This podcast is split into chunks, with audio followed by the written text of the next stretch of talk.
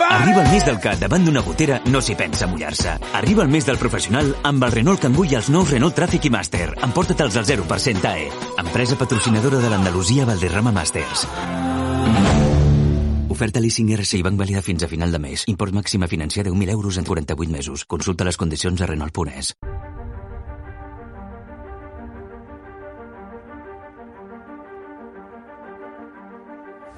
Bienvenidos a El viajero de la ciencia, un intento por dar respuesta a las preguntas más apasionantes que se abren ante la ciencia y la tecnología.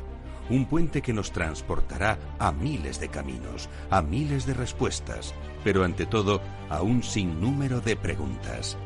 ¿Te atreves a iniciar con nosotros la búsqueda?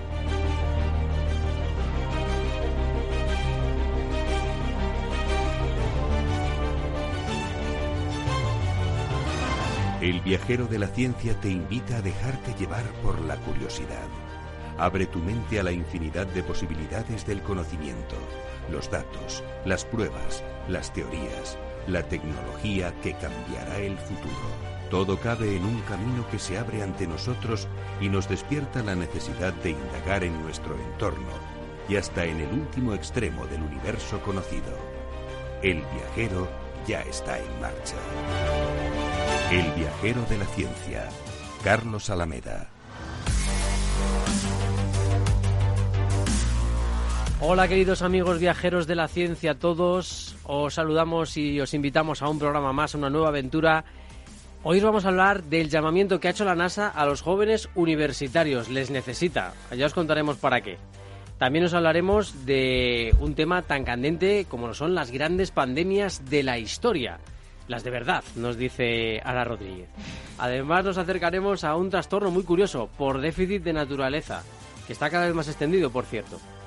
También hablaremos de la cocina del futuro. Nos iremos a California. Ya sabéis que somos el único programa que se puede permitir tener un corresponsal en Estados Unidos prácticamente gratis. Eh, y viajamos también a México, porque vamos a conocer a Ichel, una de las primeras americanas. Todo ello con el equipo más viajero, como siempre, con... Bueno, Sara Poza ha estado en la redacción porque no sé qué le ha pasado en el coche. Eh, tiene un, eh, una pequeña reparación, eh, pero bueno, no pasa nada. Pero bueno, manda muchos saludos viajeros. Todos los viajeros que tenemos coche, pues tenemos ese riesgo. Claro, pero bueno, que no, que no hay problema, ¿eh? que hemos mandado a uno de nuestros científicos a que le arreglen el tema.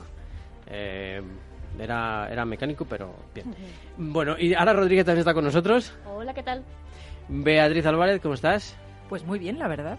Y Teresa Fernández a la gestión del proyecto. Buenas noches, viajeros. Pues nada, encantada de Hoy estar aquí. tenemos también público que ha venido desde Ávila, ¿vale? Así que, bueno, pues ya saludos también para esa tierra maravillosa. Que, Laura, ¿qué tal? Hola, gracias, muy bien. Bueno, bueno, fenomenal, oye, qué bien. Ahí lo tenéis, ¿eh? que tenemos público y todo. Eh, si queréis venir en algún momento, pues nos lo podéis decir por los canales habituales de comunicación con el viajero de la ciencia. Hacemos un repasito de los principales titulares de la semana. Ya sabéis que aquí nos habla Carlos Alameda, vuestro viajero, y al otro lado de la pecera, con el sonido más científico entre sus manos, Miki.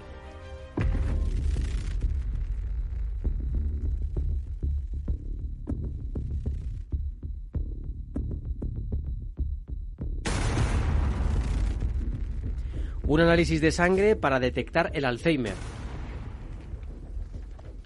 Investigadores de Estados Unidos y varios centros europeos han desarrollado un test capaz de detectar en sangre la acumulación anormal de una forma de proteína tau que indica cambios en el cerebro a causa de la enfermedad. Aparece en la Antártida una isla desconocida. Miembros de una expedición científica que navegaba durante los primeros días de febrero por la bahía de Pine Island en la Antártida han descubierto una isla que no aparece en los mapas. Según los investigadores, este hallazgo podría revelar cómo el cambio climático está alterando al continente. El estudio publicado en la revista Nature describe en este nuevo, a este nuevo territorio como un afloramiento rocoso cubierto de hielo. Logran generar 5 voltios mediante el movimiento de una gota. Investigadores de la Universidad de Nagoya y de la de Kiyisu ambas en Japón, han desarrollado un dispositivo que genera más de 5 voltios de electricidad directamente a partir del pequeño movimiento de una gota de agua. Se espera que esta tecnología se aplique a dispositivos autoenergizados utilizados en contacto con líquidos, incluidos los sensores que monitorizan el grado de contaminación de las aguas residuales provenientes de fábricas. Esta noticia puede ser muy emocionante, así que atentos. Descubren que el Homo erectus utilizó en África dos tipos diferentes de tecnología. Un equipo internacional de científicos en el que participa el Centro Nacional de Investigación y Evolución Humana ha descubierto que el Homo erectus, además de utilizar como herramientas las hachas de mano, de, mano denominadas achelenses, recurrían a otro tipo de tecnología más sencilla, la udulurense, tradicionalmente atribuida al Homo habilis. El hallazgo, publicado en la revista Science Advances, prueba que el Homo erectus mostraba un comportamiento complejo y era cultural y tecnológicamente más flexible y sofisticado de lo que se creía. Y tanto, ¿eh? Y tan sofisticados que son incluso los nombres, ¿eh? Achelenses, oldubayense, eso sí que es sofisticación. Un sistema de inteligencia artificial descubre un nuevo antibiótico. Un equipo del Instituto Tecnológico de Massachusetts ha conseguido, a través de un sistema de inteligencia artificial que utiliza el aprendizaje profundo, identificar un nuevo y potente fármaco que puede matar a bacterias de muchas especies resistentes a los antibióticos. Este sistema es capaz de analizar más de 100 millones de compuestos químicos en cuestión de días y está diseñado para detectar posibles antibióticos. ¿Te está gustando este episodio? Hazte fan desde el botón Apoyar del podcast de Nivos.